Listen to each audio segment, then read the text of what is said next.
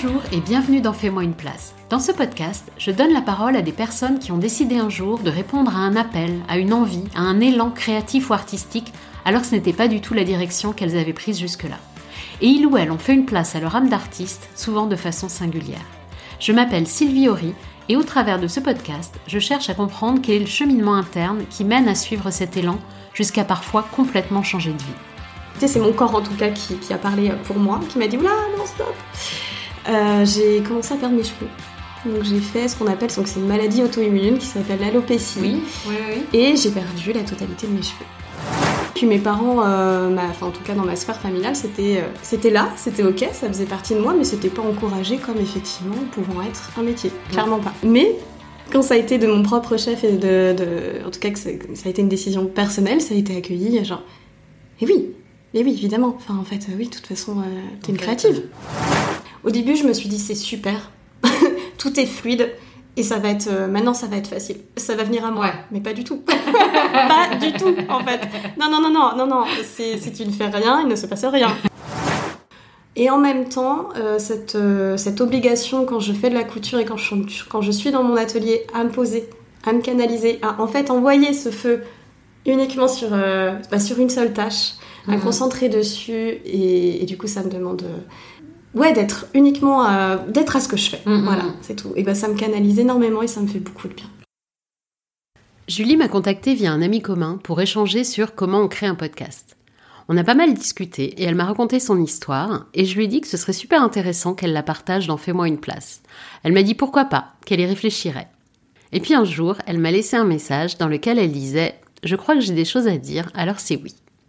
Des choses à dire, oui, elle en a sur comment le changement de vie et de voix s'est imposé à elle, sur sa rencontre avec la couture, son apprentissage du métier, la légitimité à rentrer dans un nouveau monde professionnel, son expérience d'artisane, mais aussi de salarié dans le monde du luxe, ou encore sur comment la pression financière impacte la créativité. Et ce qui m'a beaucoup touché dans cette interview, c'est qu'on a à plusieurs reprises abordé le sujet du corps. Le corps qui alerte quand quelque chose ne va pas et qui fait passer le message coûte que coûte si on ne l'écoute pas. Le corps qui sait quand on n'est plus à notre place et qui oblige à se recentrer lorsqu'on n'est plus aligné. Le corps qui nous pousse à avancer quand les peurs, elles, nous convaincraient presque de rester là où on est. Le corps qui permet une relation sensorielle aux choses. Le corps qui mémorise des gestes et permet de réaliser de très belles choses avec une précision inouïe. Le corps qui nous rappelle de prendre le temps, qui nous propose ou nous impose de ralentir et de nous centrer sur le moment présent. Je vous souhaite une très belle écoute. Bonjour Julie. Bonjour Sylvie. Merci d'être venue jusqu'à Lyon pour cette interview. Je suis ravie de te recevoir euh, ici. Euh, est-ce que tu peux te présenter? Oui, je peux. Euh, donc Julie, Julie Riodel. je suis à l'aube de mes 35 ans dans quelques jours. Euh, j'habite donc dans le Maine-et-Loire, euh, à la campagne, entourée, euh, entourée de vignes, parce que pour les connaisseurs de vin, donc je suis dans le, les coteaux du Lion. Et, et, voilà, je suis installée depuis 4 ans maintenant à mon compte en tant que couturière. Voilà. Ok. du coup, qu'est-ce que tu faisais avant? Alors avant, j'ai travaillé durant 7 ans, alors pas forcément dans la même euh, structure, j'ai fait plein de contrats dans, ce domaine-là, mais j'étais dans l'animation socioculturelle. Donc j'ai travaillé principalement auprès d'enfants, donc euh, de 3 ans à 12 ans. Un peu en jeunesse aussi, avec les ados, et également avec des personnes en situation d'handicap. Donc, euh, des, des donc tu animais c'est quoi des, Alors, ce sont euh, quand on travaille effectivement avec les enfants en tant qu'animatrice socioculturelle, on va aller plus euh, tendre vers les accueils de loisirs. Donc euh, voilà, un mode mode de garde, mais plutôt version éducation populaire. Ok. Et voilà, j'ai fait ça. T'aimais ce que tu faisais? Oui. Ouais, j'ai l'impression. Oui, Ouais, ouais, ouais. ouais. ouais ça. C'est un, un, milieu qui m'a permis euh, si tu veux, moi, j'ai un parcours euh, scolaire un petit peu chaotique, il hein, faut le dire, mhm. euh, de base. j'ai jamais su vraiment, en termes d'études, ce que j'avais envie de faire, sur quoi j'avais mhm. envie de m'orienter. Et le, fait, en fait, d'aller très vite dans, dans un domaine, enfin, dans, le, dans la vie professionnelle au travers de l'animation, m'a donné une, une, forme de de liberté aussi, en fait, d'aller faire des contrats très courts, mais d'aller découvrir des choses tout à fait diverses. Mm-hmm. Et je me suis beaucoup retrouvée, et encore aujourd'hui, je t'en parlerai plus tard, sur le, travail notamment avec les enfants. Ok. parce que je trouve que c'est un public très spontané, mm. qui apprend très vite. Mm. Et on donne beaucoup, hein, on donne beaucoup de son temps, d'énergie quand on travaille avec eux, mais on reçoit énormément. Mm. Donc il y a un, échange, c'est très poreux. Et, euh, et oui, et en fait, ce n'est pas, c'est-à-dire que ça traverse la sphère salariée. C'est-à-dire que moi, dans ma vie, ça m'a aidé aussi à me, à me construire, à avancer. Euh, c'est extrêmement gratifiant et valorisant de travailler euh, auprès de ce public. Voilà. Ok. Donc, euh, donc tu, voilà, tu, tu, aimais ce métier. Mhm. Euh, comment est apparue la couture du coup? Ça a été quoi la, Le déclic. Alors la transition, elle est déjà dans l'animation, effectivement. Donc tu travailles avec un public, mais euh, on te demande sans arrêt en fait d'être, euh, enfin en tout cas on te demande d'être ouvert et curieux, parce qu'on te demande de, prendre en charge des activités euh, culturelles, sportives, etc. Et, de proposer des activités, et de les, de les proposer, de les animer, etc. Donc il faut toujours avoir cet esprit un peu alerte comme mm. ça sur ce qui se passe mm. Au sein de ton territoire. Euh, ce que tu peux apporter, comment tu peux nourrir euh, les interactions et ce que tu vas construire auprès de ton mm. public. Et donc j'ai toujours été très très attirée euh, par tout ce qui était activité culturelle et artistique. Mm-hmm. Toujours, en fait, ça a toujours été mon fil conducteur. Même dans ce métier-là, c'est ce que j'apportais principalement. J'avais d'autres d'autres collègues qui étaient vraiment axés sur le sport. Oui. Euh, moi, pas du tout. bah, beaucoup moins, en tout cas. Euh, et donc, moi, ce que j'apportais, c'était effectivement euh, des initiations à la danse, des éveils culturels au travers du théâtre, de l'expression, et puis des activités plus manuelles. donc avec un petit peu de couture, mais bon à l'époque hein, c'était un peu de broderie main, des petites mmh. choses comme ça, mais je sentais que ça me plaisait énormément euh, au-delà du fait d'animer, d'encadrer et de transmettre, parce mmh. qu'il y a aussi cette partie qui est très importante dans ce, dans ce milieu, mmh. euh, c'était ce, justement cette préparation en amont de OK, alors c'est quoi cette technique? Il faut que je la maîtrise avant de la proposer. Et je sentais que j'avais déjà un intérêt euh, particulier pour pour ces activités manuelles. Pas forcément d'ailleurs que la couture, hein. il y avait le modelage, la peinture, mmh. plein d'autres, enfin des champs divers et variés. Et euh, je me suis retrouvée sur les dernières années d'animation, donc plutôt sur euh, des missions de direction. D'accord, ouais. Avec. Euh, donc là, on te. tu n'es plus vraiment en lien avec ton public, tu es plus dans ton bureau à faire de la compta, de l'administratif. à être plutôt sur le développement du... Gérer une équipe. Gérer une équipe, effectivement, le recrutement, et puis, ce qui est loin d'être inintéressant, hein. Euh, mais on se, coupe un petit mm. peu, si tu veux, du, cœur même en fait mm. du, métier de base. Mm, et donc je me suis retrouvée, euh, en fait, en, termes même de, de valeur, euh, enfin à cheval, en tout cas, c'est un, quand on prend la direction, c'est soit tu es dans un milieu plutôt associatif, soit tu es lié, relié à une, mairie, à une collectivité. Et en termes de valeur, en fonction de là où tu te, en fonction de, l'association ou de la mhm. collectivité dans laquelle tu évolues, effectivement, il n'y a pas les mêmes enjeux politiques, il n'y a pas les mhm. mêmes valeurs. Mhm. Et euh, les derniers temps, je me suis retrouvée un peu en confrontation avec ça. C'est-à-dire que mon dernier poste, donc c'était principalement, il était à 80% financé par une collectivité et 20% par l'association. Et on ne me demandait pas les mêmes choses euh, de chaque côté. Donc moi, je me retrouvais les fesses entre deux chaises, à, pas à finalement à plus savoir comment manœuvrer et euh, ne plus savoir quelle orientation donner. Donc, une perte de sens finalement de, ce métier, de mm. ce pourquoi je le faisais initialement. Oui.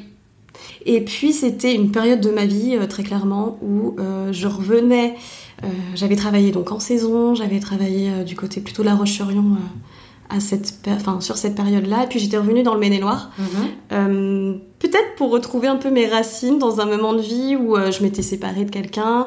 Euh, il y avait beaucoup de, j'ai ressenti un isolement social hyper important. Mhm. Et donc je me sens, je me sentais pas très bien dans mes baskets à ce moment-là. Et je me suis aussi retrouvée, enfin je me suis confrontée en tout cas à des difficultés avec deux de mes collègues dans une structure. Et ça, en fait, voilà, ça, l'isolement social, le fait d'avoir une perte de sens dans mon, dans mon activité, dans mon métier, j'ai perdu pied. J'ai perdu pied et euh, au point où finalement c'est. Alors euh, j'ai tendance à être un peu, euh, un peu butée, à me dire ok, c'est pas grave, il y a des difficultés, mais c'est pas grave. On y va. On y va, on va trouver, on va trouver des solutions, c'est mm, ok. Mm, mm. sauf que là, j'en trouvais plus et puis je sentais donc j'avais perdu 10 kilos, j'avais plus de plus goût à grand chose. Ça ressemblait à une, dépression hein, très clairement. Et euh, j'ai commencé, euh, quelque chose qui a quand même fortement impacté, c'est mon corps en tout cas qui, a parlé pour moi, qui m'a dit oula non stop. Euh, j'ai commencé à perdre mes cheveux. Donc j'ai fait ce qu'on appelle, donc c'est une maladie auto-immune qui s'appelle l'alopécie. Oui, oui, oui. Et j'ai perdu la totalité de mes cheveux. La, totalité. la totalité. Ouais, ouais, ouais. C'est-à-dire que j'ai commencé par, par, par, par poignée mes, mes cheveux. Voilà, donc c'est hyper, hyper angoissant hein, au possible. Ah, mais j'imagine, hein, surtout quand je vois les cheveux que t'as là, longs, etc. Oui, oui, oui. Ouais, ouais. Mais, euh, et, tu vois, c'est encore un cycle, j'en ai encore aujourd'hui. Hein. Mais euh, voilà, je, je, me suis dit, waouh, d'accord, donc là, ton corps, il, te, il est en train de te dire. Que... en tout cas, il y a une mise à nu. Moi, je l'ai vécu comme ça, c'est-à-dire que j'ai perdu euh, mes cheveux. Et en plus c'est une, maladie qui, qui, se voit. C'est à dire que les autres euh, on est obligé de l'assumer. Il y a quelque chose comme ça. Les mises à nu oui parce que ah ben complètement. euh, complètement. c'est comme si j'ai comme si j'avais fait un peu peau neuve. Il y avait cette, cette sensation de ok en fait là t'as plus rien à perdre. Ça va pas dans ta vie. Ça m'a demandé finalement de, de, de, revenir à moi de retravailler de refaire de l'introspection et de revenir à mes racines, à, ce, à quoi j'aspirais, à mes valeurs. Enfin voilà, ça, ça m'a permis de faire pause quelque part mmh. et, euh, et de réfléchir à là où j'avais envie d'aller et comment j'avais envie de. Qu'est-ce que j'avais envie de, de, mettre au centre de ma vie finalement mmh, et, mmh. Euh, de reposer les bases. Donc c'est ce que j'ai c'est ce que j'ai fait les années euh, suivantes. j'ai eu la chance aussi, il, faut, il faut le dire, hein, ça a été important pour moi, c'est-à-dire que je ne l'ai pas fait tout seul ce travail. Euh, j'ai été accompagnée par, euh, par une, une, psy qui, euh, qui d'ailleurs, c'est une personne qui me suit encore de temps à autre mm. quand j'ai besoin d'un petit coup de pouce et puis de, de, prendre un peu de distance et de hauteur face à mm-hmm. différentes situations que je peux vivre. Ça, et puis la rencontre aussi de, de mon mari actuellement, qui m'a permis de faire. j'ai eu cette possibilité, cette chance aussi en fait à ce, à ce moment-là de, de pouvoir faire pause, de pouvoir faire OK, ça ne te convient plus, ton mm. corps est aussi en train de te parler et là il va vraiment falloir que tu l'écoutes parce que c'est enfin là c'est ça, mm. ça devient enfin je veux dire c'est c'est visible ton, ton mm. mal-être intérieur est un, un mal-être qui se voit aussi à l'extérieur c'est comme ça que tu l'interprètes maintenant ouais ouais, ouais je pense à, sur le moment pas vraiment hein, mais, euh, mais effectivement avec le recul oui. Et là, je me suis dit, d'accord, et eh ben, on, va, on va se poser. Donc, j'ai pris un an. J'ai eu. Euh, le dernier contrat, je l'ai arrêté. Enfin, c'était un CDD. Donc, en fait, derrière, j'ai pu toucher des droits euh, Pôle emploi. Et donc, pendant euh, pendant quelques mois, 6 euh, à 8 mois, je me suis reposée. reposée, j'ai pris soin de moi et puis j'ai commencé petit à petit à, à, reprendre confiance, à réfléchir à ce à quoi j'avais envie de...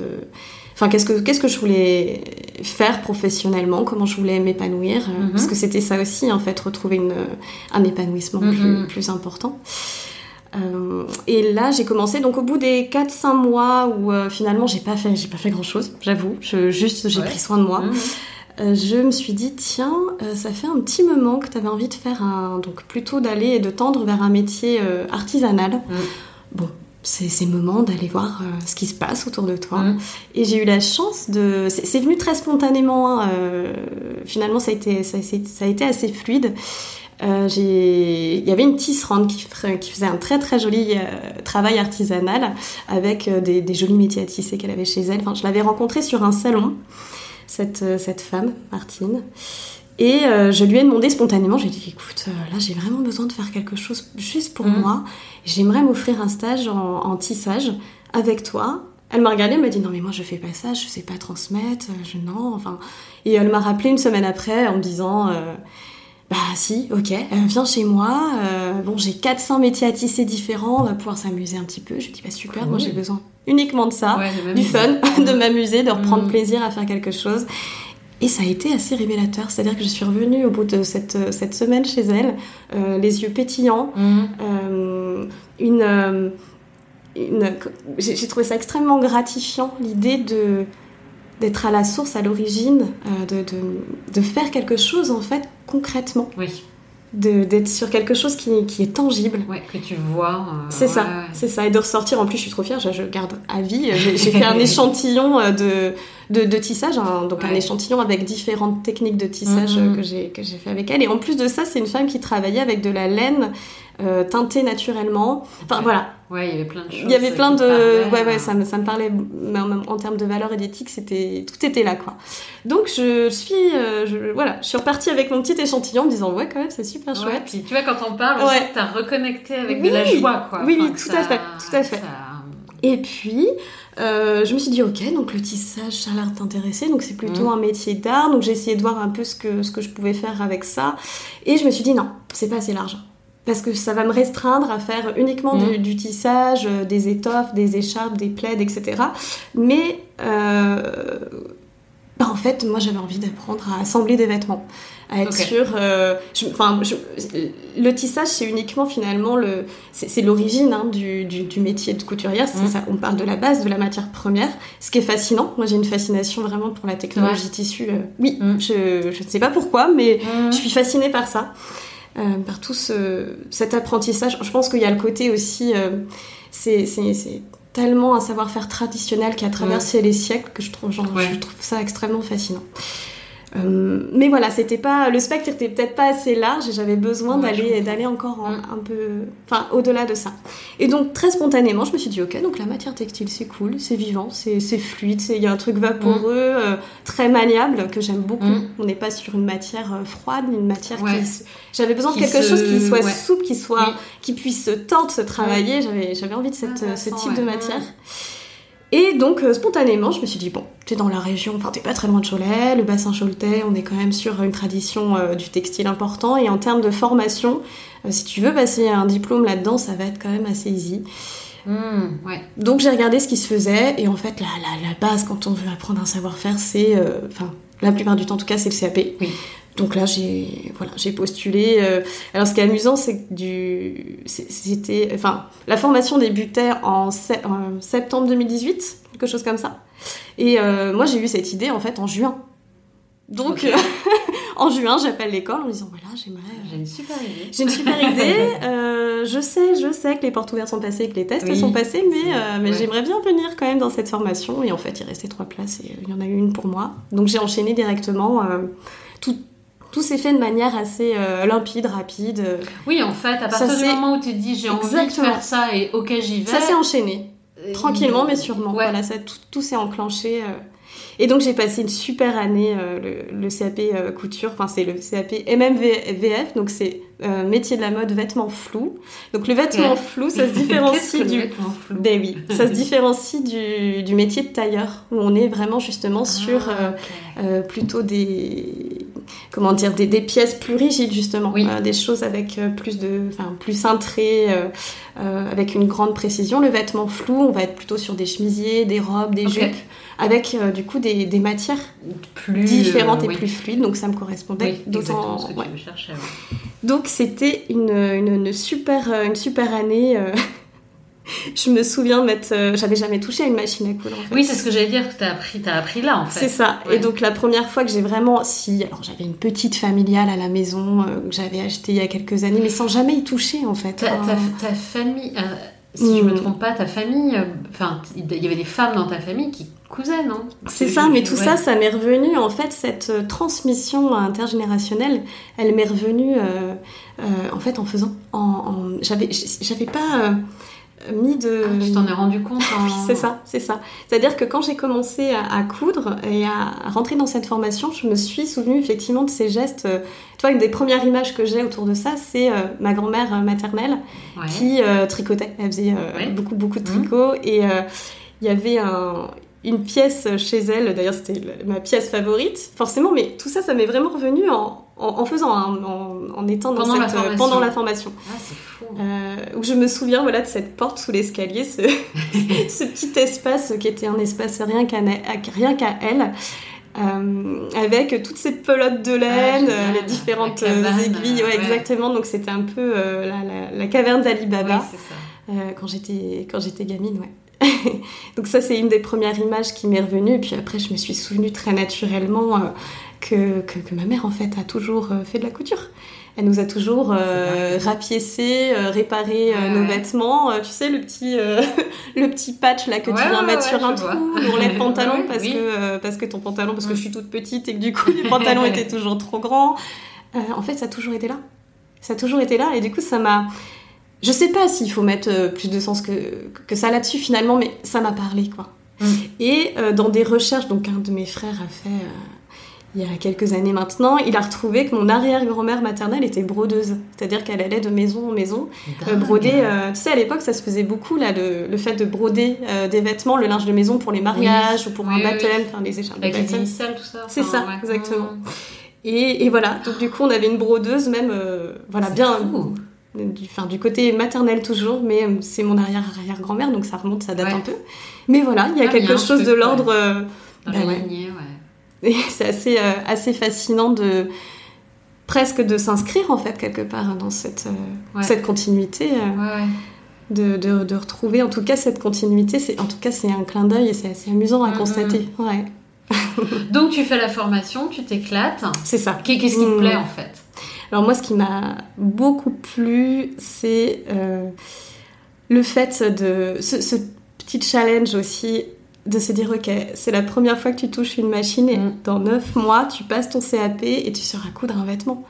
C'est un truc de dingue. Enfin c'est fou de c'est vraiment ce que j'ai euh, si tu veux j'ai je suis, assez euh, boulimique et, curieuse quand j'apprends quelque chose j'ai envie d'aller à fond dans la technique euh, et, là, j'ai eu la chance d'avoir en plus des, bah, des formatrices, euh, une qui venait du milieu du luxe, elle a travaillé toute sa vie euh, pour Yves Saint Laurent, mhm. enfin dans une entreprise pour Yves Saint Laurent. Et elle avait de l'or entre les mains. Et elle était généreuse au possible sur mhm. ses savoirs, ses compétences. Donc ça, a été, ça a été merveilleux pour mhm. ça. Et puis, on était un groupe de 18, 18, 19, 18 couturières, un couturier. Voilà. C'est important, c'est important. Et euh, il y avait vraiment des, différences de, niveau. Moi, je faisais vraiment partie des, débutants, des vraiment débutantes. On devait être deux ou trois dans, mon cas. Et puis tout le reste, c'était des femmes qui, euh, qui avaient déjà fait de la couture mmh. de manière... Euh, plus enfin pour elles de enfin ou leur famille. Ouais en tout cas c'était un peu nature voilà il y avait il y avait de quelque chose de l'ordre du hobby euh, qui, qui du coup se positionnait maintenant mm, avec mm, le mm. CAP comme comme une profession, professionnalisation possible. Mais, euh, mais voilà, donc euh, trois débutantes et puis le reste avec des, des niveaux vraiment divers et, et voir des, des, vraiment des, des femmes qui venaient avec un savoir-faire déjà énorme. Et, euh, du coup, j'ai appris super vite grâce à elles, en fait. ah oui, parce que j'allais dire, euh, comment tu t'es sentie par rapport à ça? Est-ce que tu t'es dit, eh oh bien, mon Dieu, euh, je, me souviens... Je, suis nulle, mais non, en fait, tu, enfin, ça, ça t'a aidé, en fait. Je crois, je crois, que j'ai dû me dire ça les 15 premiers jours en me disant, waouh, ok, je, pars, je pars vraiment de loin. Et en fait, euh, l'émulation pardon que j'ai eu, euh, enfin que avec le groupe qu'on a eu, ah, c'est beau. C'est euh, ça, s'est fait tout seul. Il y a eu vraiment l'échange de savoir et la transmission très facilement. Et d'ailleurs, je trouve ça génial. Ce qui est assez fascinant, moi je remarque dans le milieu de la couture que, alors je sais pas si c'est parce que c'est un milieu plus féminin, je ne sais pas je me pose cette question en tout cas. Euh, on est beaucoup sur la transmission, sur euh, le passage de savoir. C'est quelque chose qui est assez, euh, en tout cas je l'ai observé, que ce soit donc dans le CAP ou dans d'autres expériences que j'ai eues après, dans mes stages notamment. Il y a vraiment cette envie de, transmettre, de, donner, de pas de garder pour soi. non, on garde pas pour soi dans la culture et jusqu'aux moindres petites astuces. Hein. Vraiment des choses, enfin qui peuvent paraître minimes mais qui euh, font les progresser. secrets, euh, c'est ça, c'est ça. Ouais, ouais. ouais. Ah, c'est génial. Donc c'est assez, euh, ouais, c'est assez bluffant et, et c'est vrai que c'est pas quelque chose que je connaissais, enfin que j'avais pu vivre auparavant. Et là, ben, j'ai découvert aussi ça, cette forme de de lien. Aujourd'hui, on pourrait dire une forme de sororité au travers finalement de ce passage de, de, savoir. Mm, mm. Mais euh, ouais, j'ai été assez assez bluffée et extrêmement nourrie par ça en fait. Donc je suis ressortie avec ce, ce CAP et donc, je disais, qu'est-ce que tu as aimé, qu'est-ce que tu aimes dans la couture, en fait Ce que j'aime, alors déjà, je suis assez euh, fascinée par euh, donc ce que je te disais avec mon fameux stage euh, anti-sage sur la matière première. Oui. Je, je pense à un, comment dire, une relation euh, très sensorielle avec Mm. la matière. Mm, mm. Euh, j'ai besoin de toucher, j'ai besoin de, de regarder comment elle est faite, même de décortiquer. Euh, là, tu vois, j'ai une mousseline. J'ai besoin de comprendre comment c'est fait. J'ai besoin de la, ouais, c'est ça, de la manipuler. Parfois même, il y, a des- il y a des odeurs, il y a des, des vêtements, des Oui. textiles qui ont des odeurs particulières. Et ben voilà, j'ai aussi cet aspect-là. C'est-à-dire que le lin, c'est une odeur pour moi de, de vieux- tu vois les vieilles nappes en lin Ouais, de nos ouais. grands-mères. Quand tu Ouais, ouvres c'est ça. l'armoire, il y a une c'est ça, odeur. quand l'armoire, Et ouais. ben voilà, c'est un peu ma Madeleine de Proust, quoi. Il, y a, y quelque chose de cet ordre-là, et ça, c'est quelque chose qui, Qui te nourrit en qui, fait. me, enfin, qui me nourrit. Et puis, bah, après, il y a toute la partie euh, créative, alors que j'ai pas pu encore. C'est-à-dire que le, le CAP, on est vraiment, c'est très généraliste, et on est vraiment sur euh, les techniques d'assemblage, pas forcément sur les techniques de coupe. C'est-à-dire qu'on n'apprend pas forcément à euh, designer ou imaginer un vêtement. On est vraiment Ouais, sur l'assemblage. hein, ouais. Mm. Ouais, tout à fait. Mais ça, tu vois, c'est quelque chose sur. euh, Enfin, j'ai envie de tendre vers ça. Aujourd'hui, j'ai envie de passer euh, un diplôme de modéliste pour euh, pouvoir bah, construire mes ouais, propres, ça, mes propres patrons. Mais tout ça, en fait, c'est les, les métiers manuels de manière générale, c'est chaque chose en son temps. Mm, Il faut mm, pas mm. être pressé. C'est, il faut voilà, se dire ok, on ralentit. C'est pas grave, j'en suis là maintenant. Et plus tard, dans quelques années, Hyper quand je, intéressant. Mm. ouais, il faut vraiment, enfin moi je trouve en tout cas qu'il faut vraiment prendre le temps, pas aller trop vite, pour euh, se sentir euh, à l'aise, se sentir légitime et pouvoir continuer. euh, Ouais, puis Sereinement. Est-ce que c'est des gestes que le corps doit apprendre Tout à en fait. fait? Enfin, Donc du coup, il y a un cer- ça demande un certain Moi, temps je- que le, le corps s'habitue à ces gestes-là. T'as as complètement et- raison. Moi, je parle de l'intelligence, l'intelligence des manuels, l'intelligence des mains, en fait. C'est-à-dire que pour que ça devienne facile, Oui. en réalité, ça, ça l'est jamais, mais tu vois qu'il y ait quelque chose de plus, de plus fluide, Mm. ça demande du temps. De Ça demande, on a, répétition, c'est ça, on a, on a besoin de l'avoir dans les mains. Ouais, c'est ça que ça s'ancre. euh, Exactement. dans le corps, ouais. ouais. Et c'est vrai que. Euh, on a besoin aussi. euh, euh, oui, c'est ça, c'est ça. Le, le geste s'acquiert et la précision du geste s'acquiert avec la répétition. Mm, mm, Donc il faut répéter, répéter, répéter. Et ça, tu vois, là, si je fais une petite. Euh, en tout cas, je trouve que c'est des compétences qui sont transversales avec l'animation et l'éducation, du coup. Mm, mm, mm. La répétition. On est, on est vraiment. Enfin, moi, j'ai remarqué finalement qu'il y avait quelque chose de. Enfin, chez moi, en tout cas, de cet ordre-là, du. Ok, ça s'inscrit dans le temps pour moi parce qu'il y a de la répétition. Et euh, je peux Quand- quand progresser tu parles de la répétition euh, dans, dans ton ancien travail, c'est par rapport à quoi répéter au... Ré- L'éducation, c'est. Ah oui, ouais, si on le voit, enfin, en tout Répéter, cas, si on pose cette question à des parents, ouais. Mm. voilà, c'est le fait de répéter quelque Oui. chose pour que ça s'intègre et que ça puisse euh, Ouais, donc Faire sens. Voilà, je vois le parallèle. ouais. plus dans Mm. cette euh, transversalité-là. Mais du coup, euh, ce, que, ce que ça veut dire aussi, c'est que quand on commence. Enfin, ma question, c'est est-ce qu'il faut. Toi, tu as commencé, tu ne savais pas du tout coudre, et tu as eu ton CAP, et puis Mm. après, tu as développé ton activité. Donc, on peut. euh, est-ce que toi, tu te dis, avec le recul, on peut commencer une activité manuelle qu'on ne connaît pas du tout et y arriver? Ou est-ce que, euh, ou est-ce qu'il y a des prédispositions, tu vois? Qu'est-ce qui est du- de l'ordre de l'inné ou de Ouais, est-ce que c'est une question de répétition et de travail ou est-ce que tu crois que euh, n'importe qui demain peut commencer la couture et, euh, et être capable d'assembler des vêtements? Moi, je pense que n'importe qui peut le faire, mais on le fera pas avec la même, euh, la même envie ou la même, les mêmes ambitions. Je, je crois que simplement, en fait, je- oui, oui, effectivement, en fait, tout. Je, pense que beaucoup de choses se font avec le temps, le travail et la répétition. Mm. Ouais, ouais, ouais. Après, effectivement, euh, si déjà de base il y a une affinité, Oui, évidemment, ouais. Mm. voilà, ça peut-être qu'on Mm. peut se permettre d'aller plus loin, mais oui, moi je suis plutôt de, de, de ces personnes qui disent Mm. qu'avec un peu de, un peu, beaucoup, certainement de, travail et euh, pas, pas d'acharnement, mais en tout cas d'engagement, Oui. euh, on peut construire quelque chose de, Mm. de sympa et on peut euh, vraiment progresser. Mm, Mais mm, encore une fois, euh, se laisser le temps Ouais. d'appréhender tout ça. Ok. Du coup, t'as ton CAP Oui. haut la main. Euh, la main, euh, je dirais pas ça, mais en tout cas j'ai eu. Et après, qu'est-ce qui se passe du coup? Alors déjà, euh, même, enfin en fait quand j'ai passé mon CAP, mon envie c'était pas de, je voulais pas reprendre de travail salarié derrière, c'était tout de suite, je m'installe en tant qu'artisane. C'était quelque chose qui était euh, hyper, oui oui oui, c'était important. comment ça t'était venu euh, Parce que je me suis rendu compte tout simplement avec mes années, même avec mon travail précédent, que j'ai eu besoin de beaucoup de souplesse et de Mm. beaucoup de liberté dans ce que je fais. Et que le cadre salarié peut être un peu. En tout cas, peut me figer, moi, dans mes, dans mes envies, dans mon développement. Mm, mm, Et donc là, je me suis dit, oulala, euh, là tu repars, euh, c'est comme si je repartais un peu à zéro. euh, Ouais. Et euh, j'avais vraiment besoin de me dire, ok, là, j'ouvre la porte, elle est grande ouverte, je, je m'engouffre dans cette porte-là, j'en ai pas choisi d'autre. Voilà, j'ai fait le tri, c'est celle-ci. Et Mhm. il va falloir que je développe quelque chose qui m'appartient. J'avais besoin de retrouver quelque chose euh, de, c'est joli. Ouais. c'est ça, ouais, voilà, Mm, mm. de me réapproprier, enfin voilà, d'être sur euh, un projet euh, tout à fait personnel. Euh, voilà, c'était vraiment mon envie, même, euh, voilà, hein, même, même au sein de la formation, j'avais cette, cet objectif. Et, euh, et du coup, pour tout te dire, j'ai eu mon CAP donc en, en juin et en septembre euh, ou en octobre, bon, je sais plus trop, euh, je m'installais, en fait, je demandais mon numéro INSEE et je m'installais. Donc euh, c'était assez, euh, assez clair pour le coup, il y avait pas, euh, j'ai pas tergiversé longtemps. Oui, c'est vrai parce que Mm. couturière, pourrait, euh, tu pourrais le faire en salarié. en- Alors la plupart des, des couturières, ou en tout cas des anciennes collègues de formation, s'orientaient vers l'industrie textile. Ouais. Tout simplement parce que effectivement il y a une grosse possibilité de faire, Oui, euh, dans cette de- voilà c'est ça, dans Mm, cette région de travailler là-dedans auprès de- d'entreprises, en, tout- en tout cas avec des partenaires assez prestigieux, Chanel, Dior, euh, Hermès, tout ça.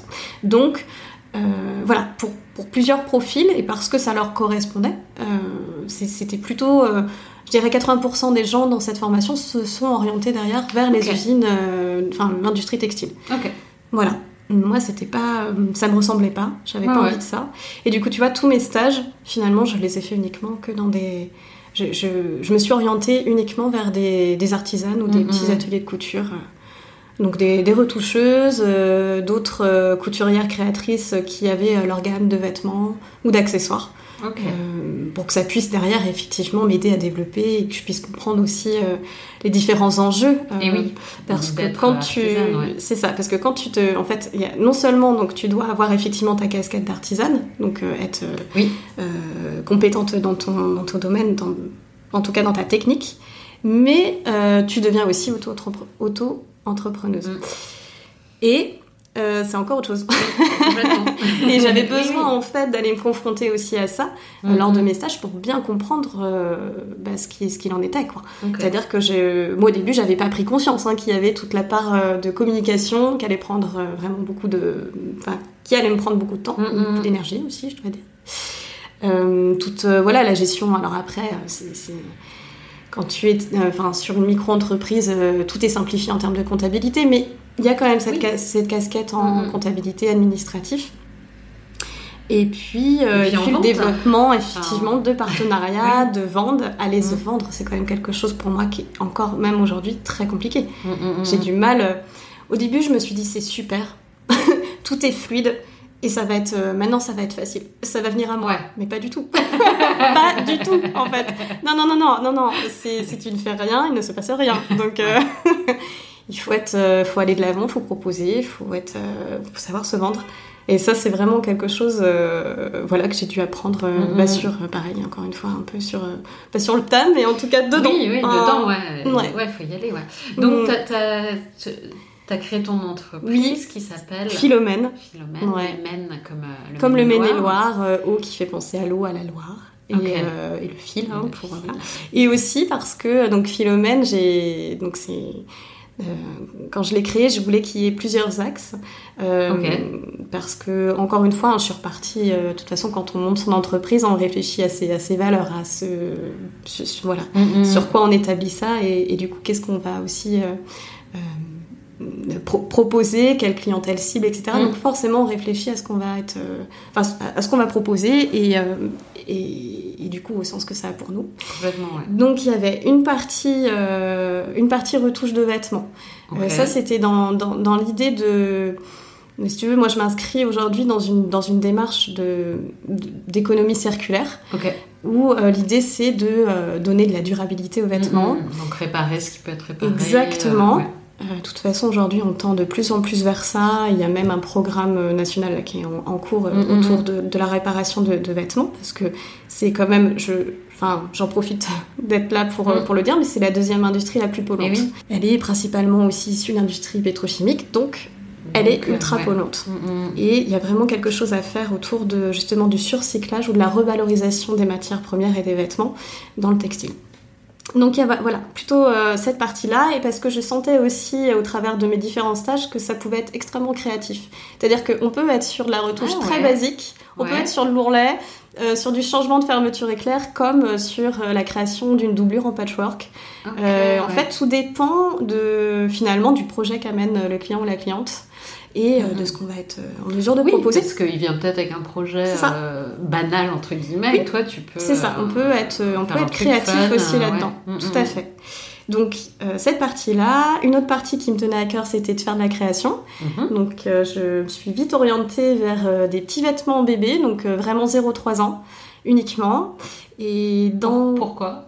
Alors pour différentes raisons. D'une part parce que je trouve que la mode au niveau des, des enfants et des tout petits, euh, on peut vite s'amuser en fait en termes de motifs, de coupe, de Mm, coloris. mm, C'est beaucoup plus. Il y avait un- pour moi un côté un peu plus, un peu plus fun. Plus je me sentais, voilà, ouais. c'est ça. C'était pour Mm. moi, euh, je me sentais plus libre en tout cas de proposer mm. différentes choses. Enfin les motifs que je propose pour les pour les bébés, je suis pas sûre de de, Oui, de les proposer, voilà pour. euh, Oui, c'est vrai que t'as un univers très coloré. oui, oui, très- oui, tout à fait. ouais. Ouais, ouais.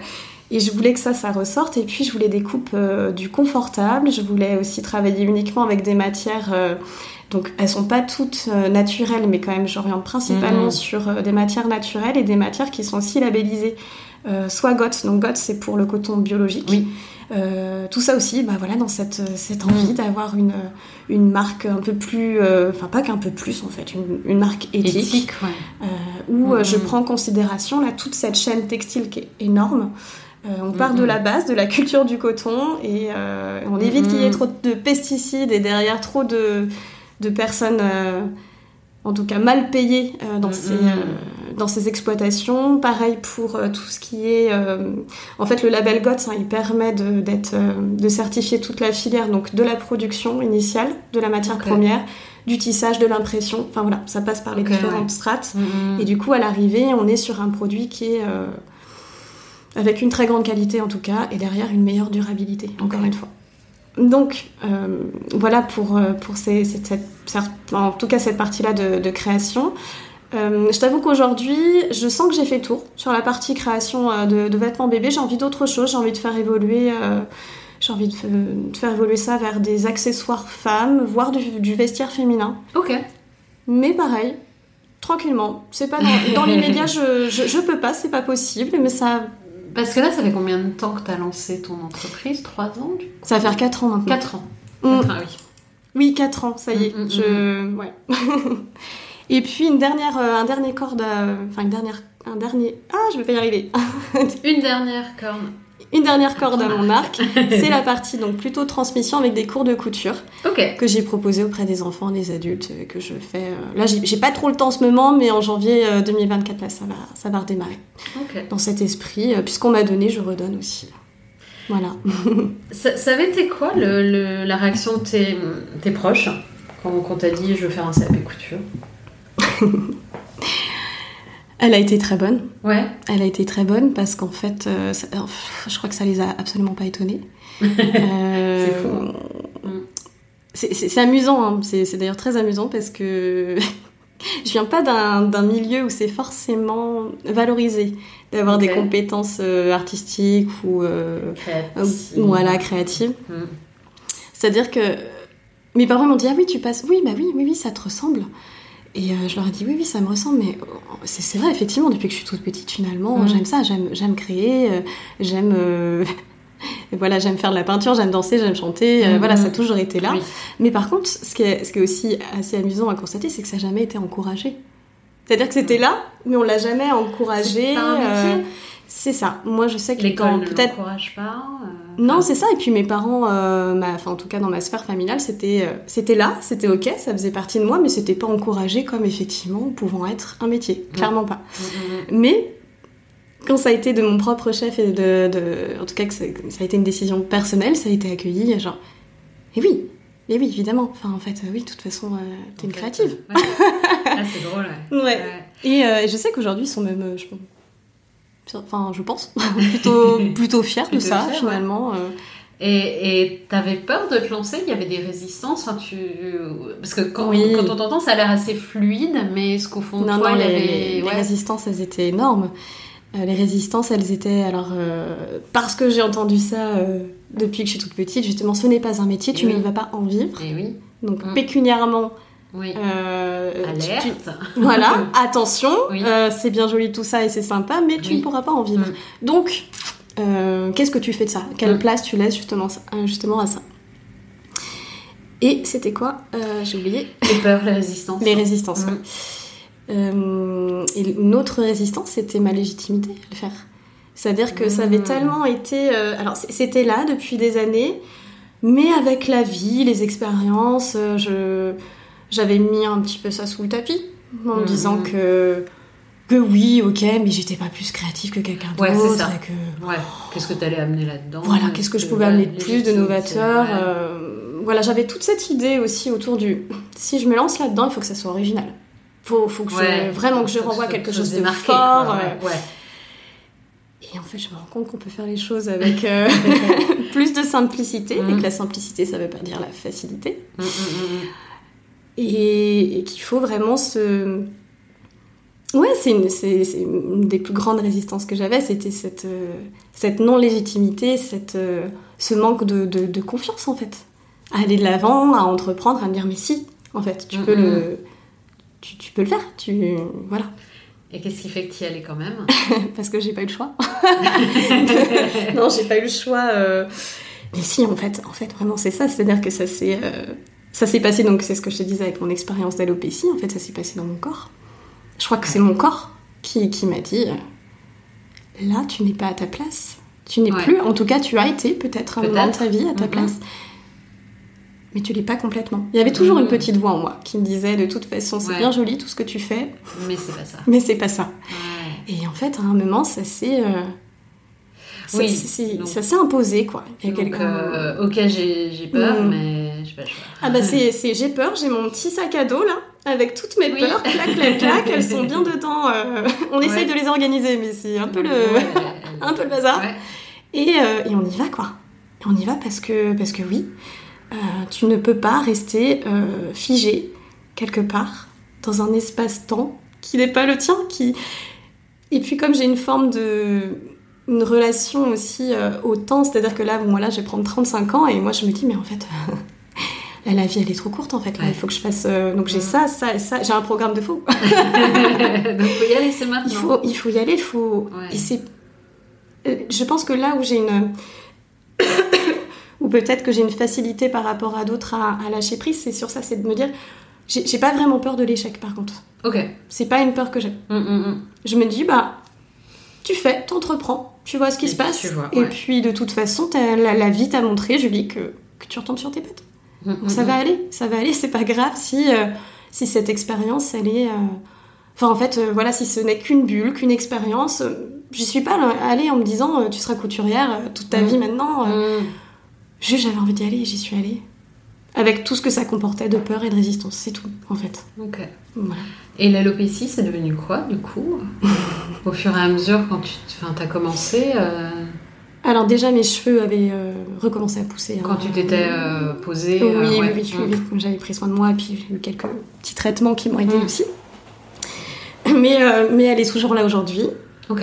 C'est-à-dire que c'est cyclique. À peu près malade D'accord. euh, sur le mois au- en automne. En automne, ça revient à chaque, à chaque fois, mais c'est aussi lié hein, au cycle des, des Oui. cheveux, de la perte des cheveux. Mais c'est encore là. Après, je, comme tu peux le voir, j'ai pas. voilà, je, j'ai, des cheveux. Bah. Mais, euh, mais c'est encore là. Alors après, c'est complexe. euh, Ouais, Étant donné que c'est une maladie auto-immune, euh, Oui, oui. ça, ça mute Mm. un peu comme ça. Non, non, mais euh, ma Voilà. question c'était ouais, quand, à quel moment tes cheveux ont commencé à repousser en fait? Enfin, euh, Ils ont tu- commencé à repousser quand j'ai pris soin de moi Ouais. et que je me suis écoutée, Mm, vraiment. mm, mm. Dingue. Et que j'ai ralenti. Ouais, c'est ça. Que j'ai accepté de ralentir parce que je, je- vraiment c'est compliqué pour moi. Ok. Vraiment. j'ai besoin d'avoir 3000 projets dans la tête. ça, me, ça me constitue. Ouais, ouais, ouais. Et ce qui est intéressant, c'est que justement, ce travail manuel te force à le faire. Exactement. Et Exactement. Et je pense que ça a été extrêmement réparateur par rapport à ça. De pouvoir. oui, c'est très juste. C'est-à-dire que ça m'oblige à me focaliser sur une seule tâche. Je ne peux pas être ailleurs. Oui, tu es dans le moment. Je suis dans le moment présent. on en parle beaucoup, mais au moins là, c'est mais complètement, euh, complètement. Moi, ça me, ça me permet de. Tu vois, enfin, moi, je ressens souvent une, un feu en moi. Oui. Un truc comme mhm. ça. Et puis, paf, hop, euh, par arborescence comme ça, là, ça, peut partir vraiment partout. Et, et c'est super parce que je pense que c'est une, une. c'est comme ça que je ça me permet en tout cas d'avoir des projets peut-être euh, qui sont plus globaux, enfin voilà, qui, mm. enfin où j'envisage en tout cas, euh, je, ne sais pas comment l'exprimer, mais euh, c'est ça, ça, ouais c'est ça, c'est ça me permet d'avoir des projets en tout cas peut-être plus plus ouverts avec d'imaginer en tout cas quelque chose de de, de, de plus large. Et en même temps, cette, cette obligation quand je fais de la couture et quand je, quand je suis dans mon atelier à me poser à me canaliser, à en fait envoyer ce feu uniquement sur, euh, bah, sur une seule tâche, à me mhm. concentrer dessus. Et, du coup, ça me demande euh, aussi de, prendre. Euh, ça me demande de prendre ce temps-là et ça me demande.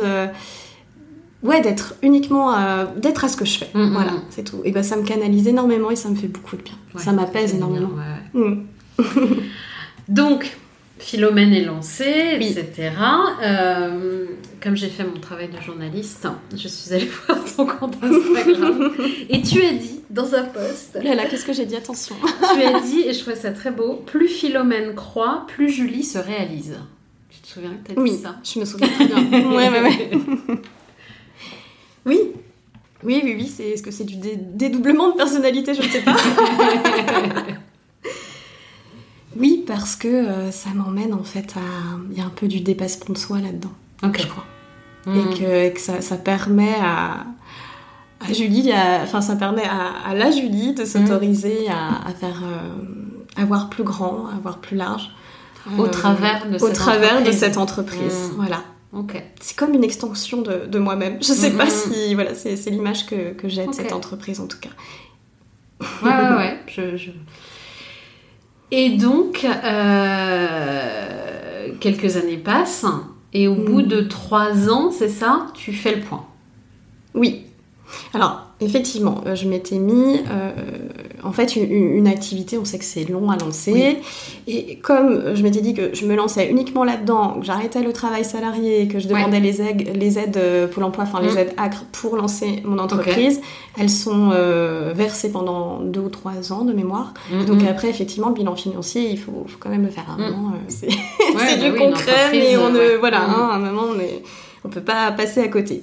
Et euh, puisque j'étais euh, aussi euh, en couple avec des obligations financières, mhm. l'idée c'était de, faire ce bilan et de voir un peu si c'était viable à plus long terme.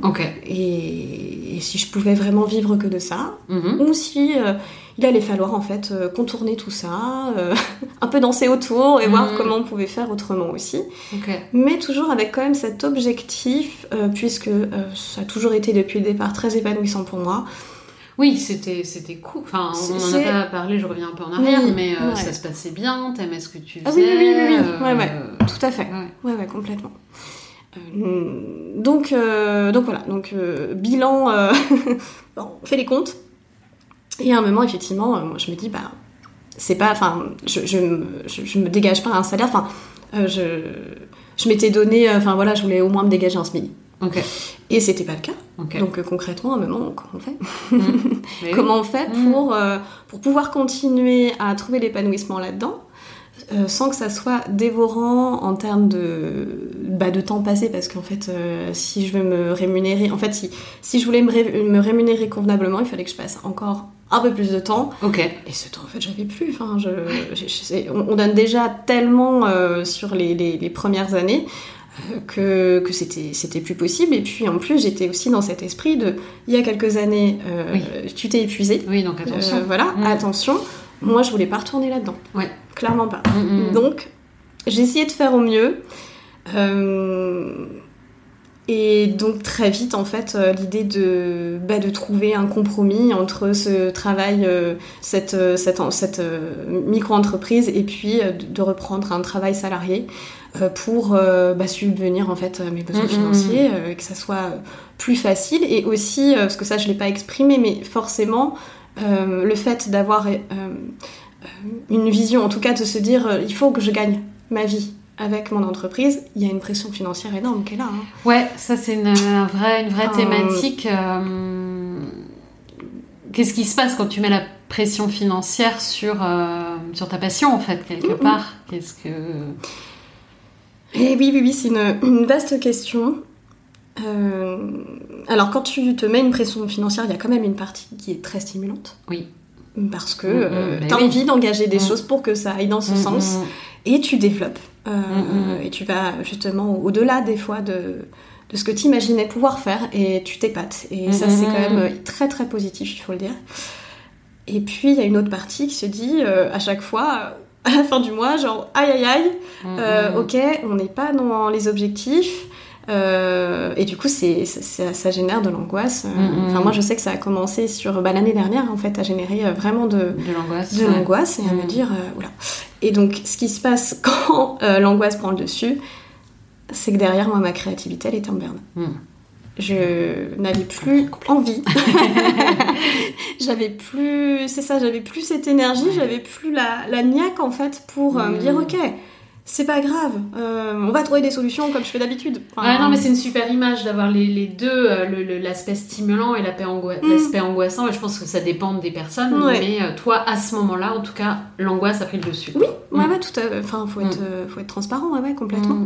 Et donc, j'ai eu besoin. Il y, a eu ça, et puis il y a aussi eu le fait que je trouvais que j'avais fait le tour un peu de ce que je proposais.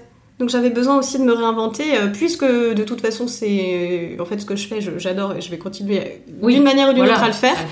euh, comment je fais pour que ça reste agréable et pas angoissant, et donc euh, et que je puisse du coup compétencer également. Et donc là l'idée ça a été de me dire ok, on va faire une parenthèse philomène. Ouais. on va mettre ça mmh. dans une petite bulle mmh. et pas pas dédier tout son temps. Mais garder au chaud. C'est ça, exactement. Euh, et puis on va, euh, enfin voilà, je, vais retrouver un travail, euh, un travail salarié dans ce domaine, puisque en fait tu restes. oui, parce que tu as cette possibilité-là dans, ta région, ah bah, tout à fait, avec ce métier-là, mm. ce qui n'est pas le cas de tous les, les, métiers d'artisan. Mm. Et donc du coup, je me suis vite orientée, enfin j'ai postulé pour des industries textiles. Alors au début, c'était plus, hein, mon envie c'était d'avoir un mi-temps donc mm. salarié, et puis d'avoir le reste de ce temps pour, pour ma boîte. Ce qui n'a pas été possible parce qu'en fait, dans les industries textiles, c'est 35 heures ou rien. D'accord. Et je me suis dit, bah, c'est pas grave si c'est un CDD 35 heures. C'est mm. ok. Je vais apprendre énormément mm, mm. Euh, sur un an. Enfin, en général, c'est ça, c'est 6 mois ou un an. Ok. Et Oui, tu voulais euh, apprendre aussi. Ouais. Ah oui, oui, c'était vraiment. Euh, oui, oui, je sentais que techniquement, il y avait des, des, choses, notamment sur les finitions de mes vêtements. J'avais vraiment envie d'avancer là-dessus, que ça soit encore un peu plus propre. Et ça, bah, quand on est toute seule dans son entreprise, on n'a pas le temps. On est tellement partout qu'on n'a pas le temps, en fait, finalement. Même des, mm. même des petits stages, c'est pas facile de les caler dans l'agenda. Mm, mm. Et bah, des fois, encore une fois, il faut ralentir, dire stop et, euh, et, trouver un autre chemin. C'est exactement ça. prendre un petit, un petit détour. Et ouais, ouais, ouais complètement. Et donc là, le, détour, c'est ça. Donc j'ai postulé et j'ai été euh, prise dans une entreprise textile du côté de Cholet.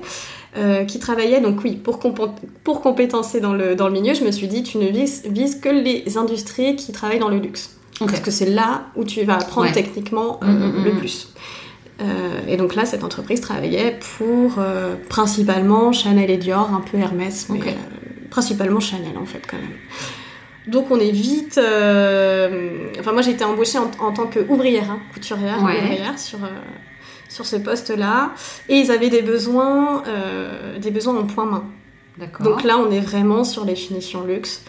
Et au début. Sur euh, quel type de vêtements du coup Alors là, c'était sur du, du tailleur.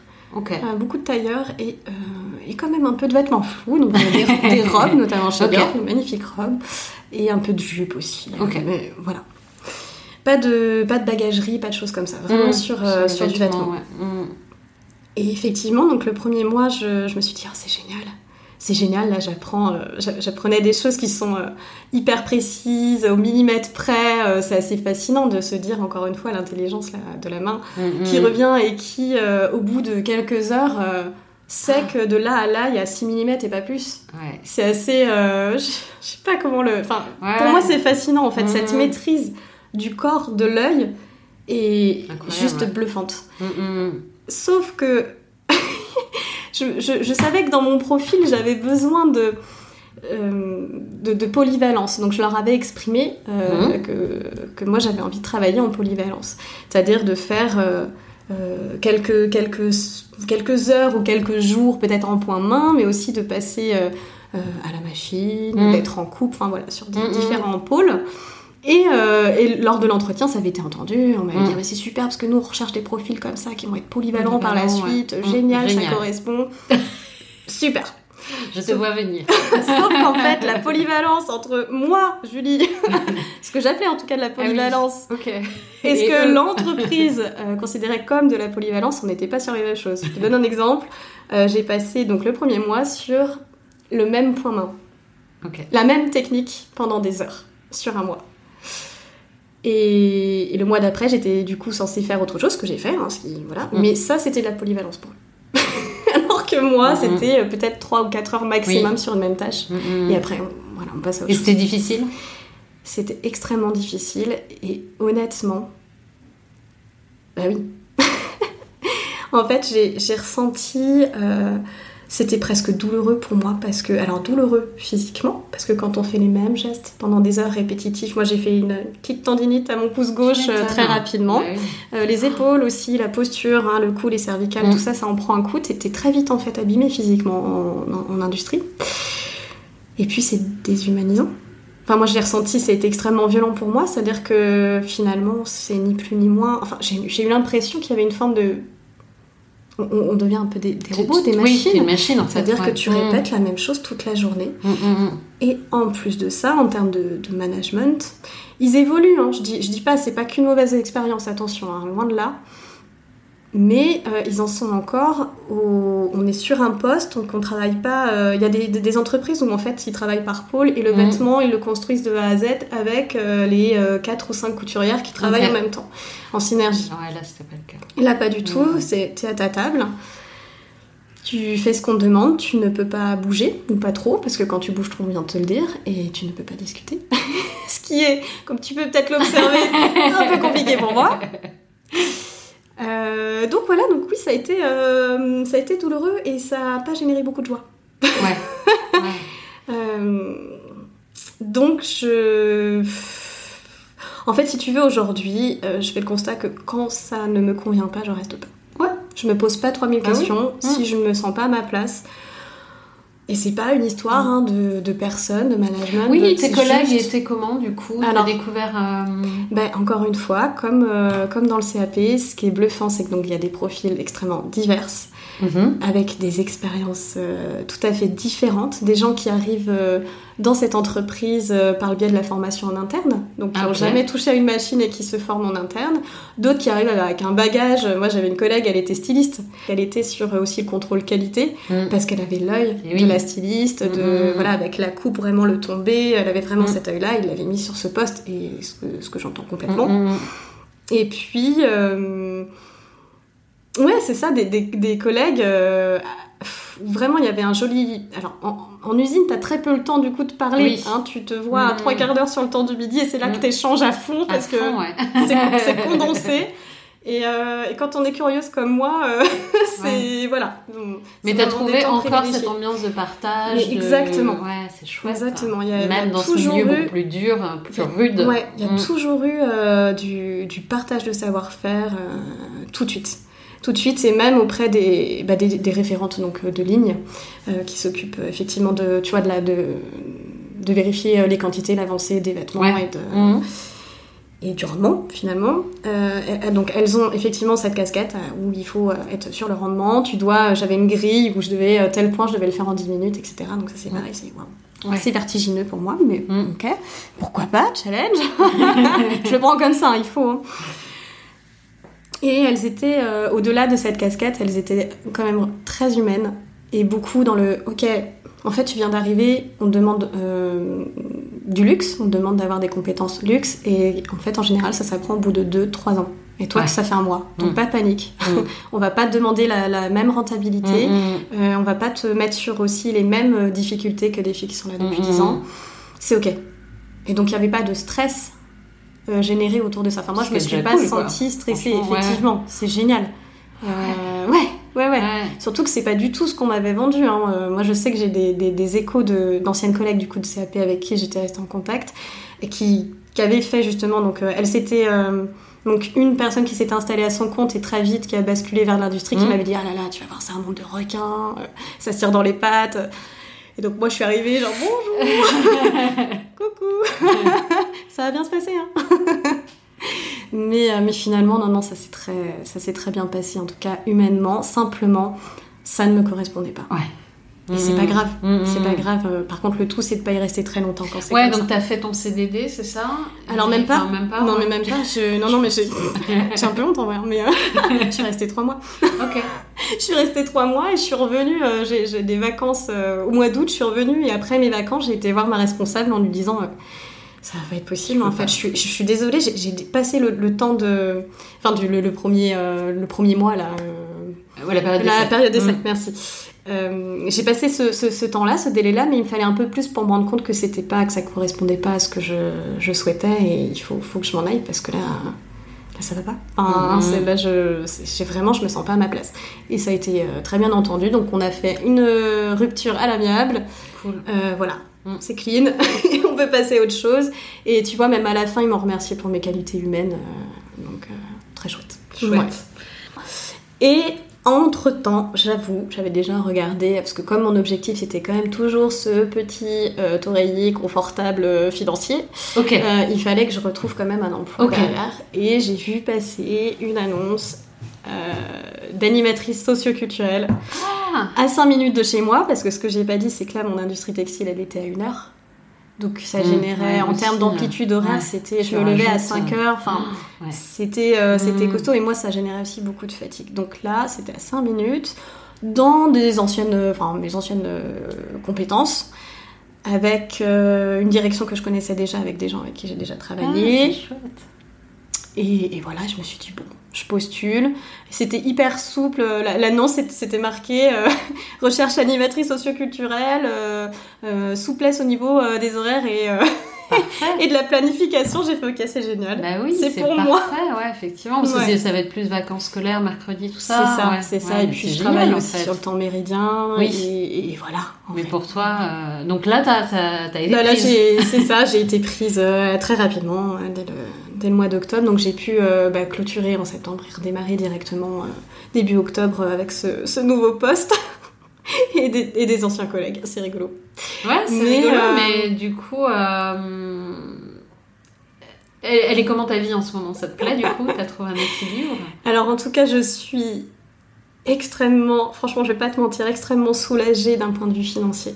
Ok. Euh, parce qu'encore une fois, je, je voulais pas. euh, En fait, il y a pas, j'ai pas que moi à gérer et euh, Mhm. j'avais vraiment besoin euh, d'avoir cette autonomie financière. C'est extrêmement Mhm. important pour moi et de pas mettre euh, mon couple aussi en, Mhm. en difficulté Ouais, financière. Enfin, pour moi, c'est primordial pour mon équilibre Mhm. aussi personnel. C'est voilà, Bien sûr. ça ouais. fait tout fait sens quoi. Ton angoisse a baissé du coup? Mon angoisse a baissé. tout à l'heure, ouais. Grâce à a- ça. Enfin, a même euh, même disparu. disparu en fait euh, là dans l'immédiat et, euh, et du coup ça m'a permis de, bah, de me remettre euh, de me remettre à cheval en tout cas là sur la partie euh, entreprise et mon activité Mhm. Philomène donc avec en plus on arrive à la fin de l'année donc avec tout ce qui est production pour les Mhm. ventes de, des fêtes de fin d'année euh, revoir un petit peu comment aller à s'articuler parce que là j'ai toujours en fin d'année euh, cette échéance pour l'année d'après et voir un peu les objectifs de l'année suivante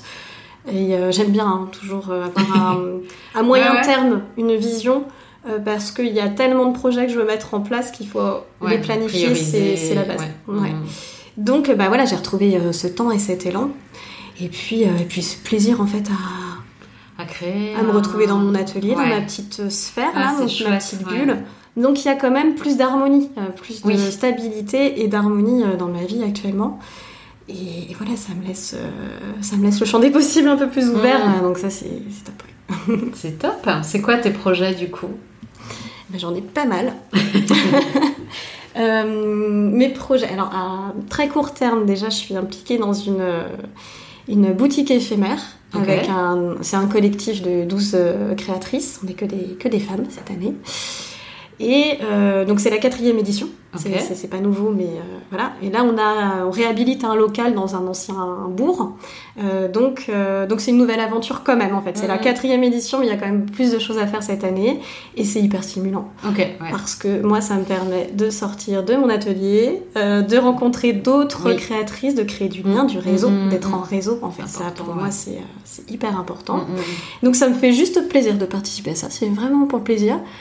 Euh, et puis, bah voilà, ça génère des ventes, ça c'est indéniable. Mm. Donc, euh, parfait. L'équilibre là, là, tu vois, c'est, on est bien. Mm. et puis, à plus long terme, donc j'ai euh, des envies. Donc, j'ai envie de. Ce que je pouvais plus faire puisque j'étais en, en, questionnement là sur, sur la suite de mon activité. Là, je vais pouvoir relancer les cours de couture pour 2024. Eh et, et peut-être en faire sur. D'habitude, c'était plus ponctuel. Je répondais à une demande, un besoin. Euh, j'ai besoin par exemple de prendre, euh, de prendre confiance sur ma machine et du coup euh, d'une heure pour comprendre comment elle mm. fonctionne, faire des tests avec mm. et tout. Et là j'ai envie de planifier, planifier ça sur plusieurs séances, trois ou quatre avec vraiment un programme évolutif pour que les gens puissent bah pareil, gagner en confiance et puis faire des projets mm. peut-être un peu plus, plus gros et plus stimulants. Donc voilà. J'ai un autre projet avec euh, donc le, un, centre, euh, centre social de mon territoire.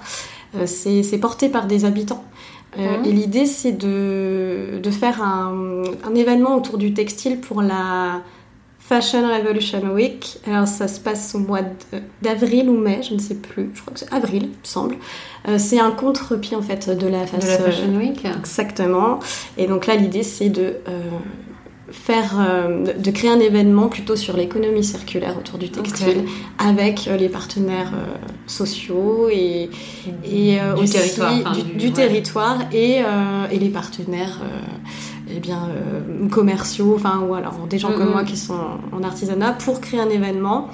Là, on est vraiment en, au début du. Enfin, on construit le projet et il y a plein de choses qui vont se mettre en place, qui est en tout cas des, des données à penser aux gens. On ne veut pas être non plus hein, dans le, le conseil ou dans le, euh, le, le, jugement ou les donneurs de leçons. On veut être simplement sur du. On donne à penser. Voilà. Mm. Pas mal de choses qui vont s'articuler sur une semaine comme ça autour du textile. Donc, ça, c'est un, chouette, euh, un chouette projet.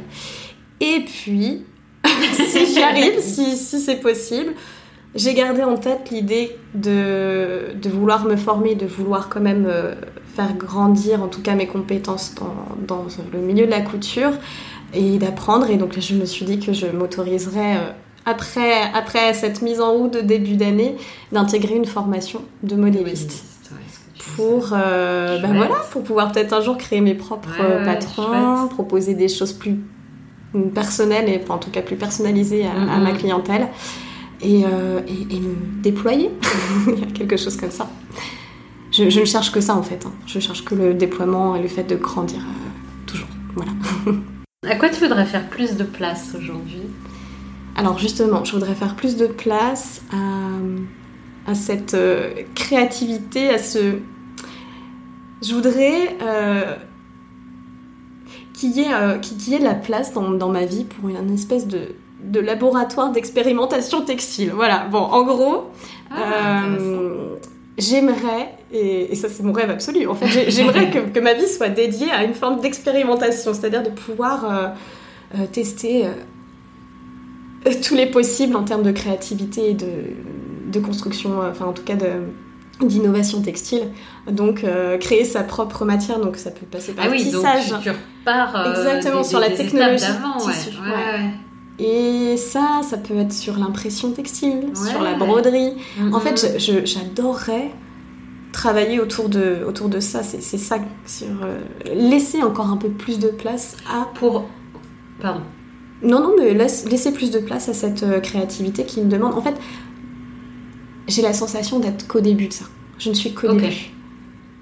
Et Et je sens que quelque chose, quelque chose m'appelle, il y a quelque chose de cet ordre-là, et, Mm. j'ai besoin de laisser de la place à ça pour créer encore plus, pour... euh, Réinventer un peu Ouais, je, je- je les sais, étapes d'avant. Enfin, je sais pas. euh, je sais pas encore, là à l'heure actuelle, je sais pas encore ce qui m'anime vraiment, pourquoi, pourquoi c'est aussi fort. Euh, Mm. mais je sais que c'est là. Ok. Je sais que c'est là et, et je sais peut-être que ça prendra. En fait, je me rends compte que euh, toute seule, je peux pas avancer très. euh, je- je- toute seule, en fait, on est, on, on est vite. euh, euh, comment dire? Limité. Limité, tout simplement, c'est ça, on est, on est limité, c'est-à-dire qu'on peut avancer, on peut. On peut oui, on peut compétencer, se former, etc. Mais je trouve qu'avec d'autres artisans, Mm. d'autres créateurs, il y a une synergie, quoi. Il y a quelque chose Mm. qui se passe et hum, qui est pour moi plus puissant encore, en fait, que euh, ma petite entreprise toute seule dans son coin. J'ai besoin de, que les bulles se rencontrent. J'ai vraiment besoin de ça. Mhm. Mais ça, ça a toujours été. Et c'est pour ça que le milieu euh, socioculturel est, est tellement aussi euh, nourrissant quand même pour moi. hein. Mhm. C'est que tout ça, Bah. Enfin, les projets s'entrecroisent, ils sont transversaux pour la plupart, donc c'est c'est très stimulant. Et je me dis qu'il n'y a pas de raison pour que, Mm. pour que l'art textile puisse pas trouver cette place-là aussi. Mm. C'est un, un domaine qui a, été, euh, qui a été oublié, qui est revenu avec le do-it-yourself, tout ça, euh, Mm, quand même c'est énormément au goût du jour, mais qui a été un peu mis au rebut comme quelque chose de, de quotidien, de Pas féminin, noble, de Ouais. pas noble, Mm. euh, et, et quelque chose de... Ouais, fait de la couture, mais bon, Mm. tout le monde en fait. Mm. Il y a quelque chose d'un peu comme ça, mais en fait... Alors, encore une fois, c'est ok, oui, évidemment, en fait, tout le monde Ouais. peut y toucher. y a Ça peut être comme la cuisine en fait. Bien Enfin, sûr. Tu vois, ça Il y a peut- quelque chose d'assez euh, d'assez populaire, familial euh, autour de ça. Et donc parce que c'est ça reste familial ou alors ça se transmet euh, de mère en fille, Mm. etc.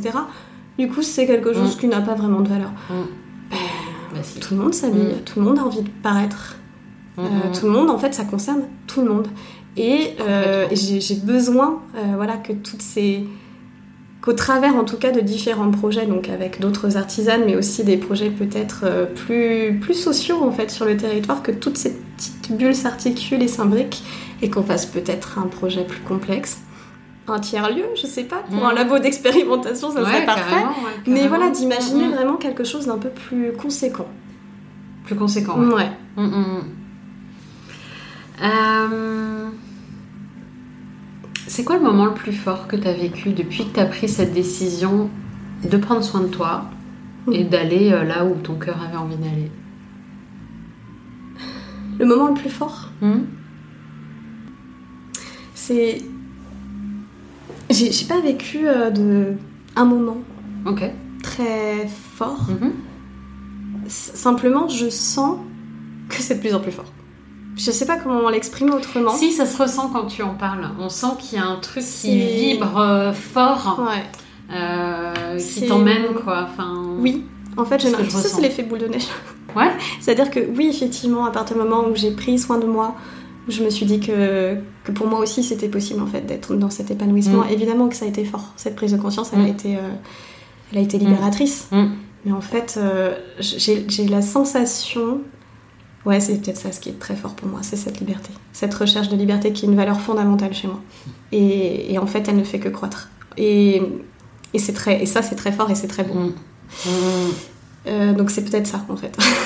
cette, cette euh, sensation, tu vois, que je peux ressentir. Ouais, je comprends. J'en ai les larmes aux yeux. Euh, Qu'est-ce qui se serait passé si tu t'étais pas écouté? En fait, ma question derrière, Mmh, c'est euh, oui, qu'est-ce qui se passe quand on n'écoute pas ça, en fait? Faire ses cheveux. ouais, ce qui se passe, c'est qu'on a certainement euh, ben, cette sensation de passer à côté de sa vie en fait. Mmh, D'être euh, à côté. À Voilà. côté. Ouais. Et c'est pas très agréable d'être à côté, de pas être dans ses baskets. Mmh, mmh, Enfin, je pense pas, en tout cas. Donc le vivre un peu, de temps à autre, des choses inconfortables, oui, certes, mais le vivre en permanence, c'est douloureux. Et je pense que c'est ça, en fait. Euh, si on s'écoute pas, ça devient douloureux. Il n'y a plus, il y a plus de, vraiment de place à, à la joie. Mm. Alors après, je demande pas à être toujours dans le bonheur absolu, hein, loin de là. Non, non, non, non. Mais mmh, Mais d'être euh, ouais, d'être bien, de, de se sentir euh, pleinement soi, en fait. mmh, mmh. D'être de...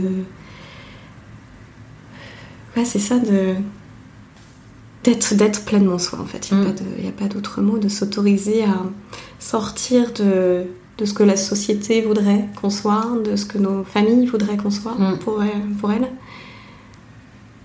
Sortir de tout ça et, et repousser le cadre là pour que notre être, notre liberté personnelle puisse s'exprimer. Voilà, qu'il n'y ait pas de renoncement à ça. Mm.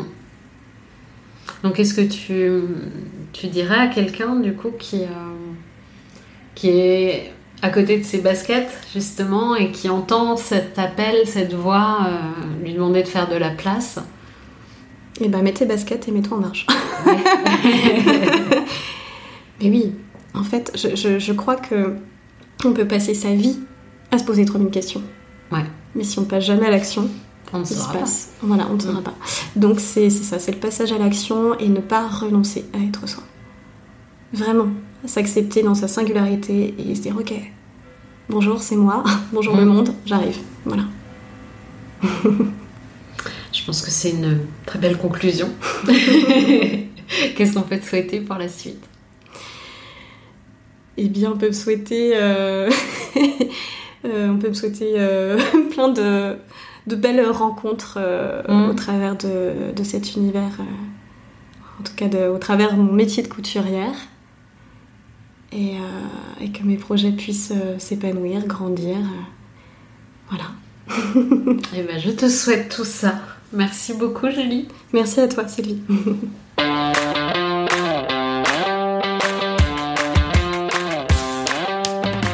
retrouver l'univers de Julie et échanger avec elle sur son compte Instagram Philomène49, F-I-L-O-M-A-I-N-E. Merci d'avoir écouté cet épisode. Partagez-le si vous pensez qu'il peut faire du bien à quelqu'un que vous connaissez. Et puis, si le cœur vous en dit, venez laisser un petit message sur le compte Instagram Fais-moi une place podcast. Ça me fait toujours extrêmement plaisir. À bientôt!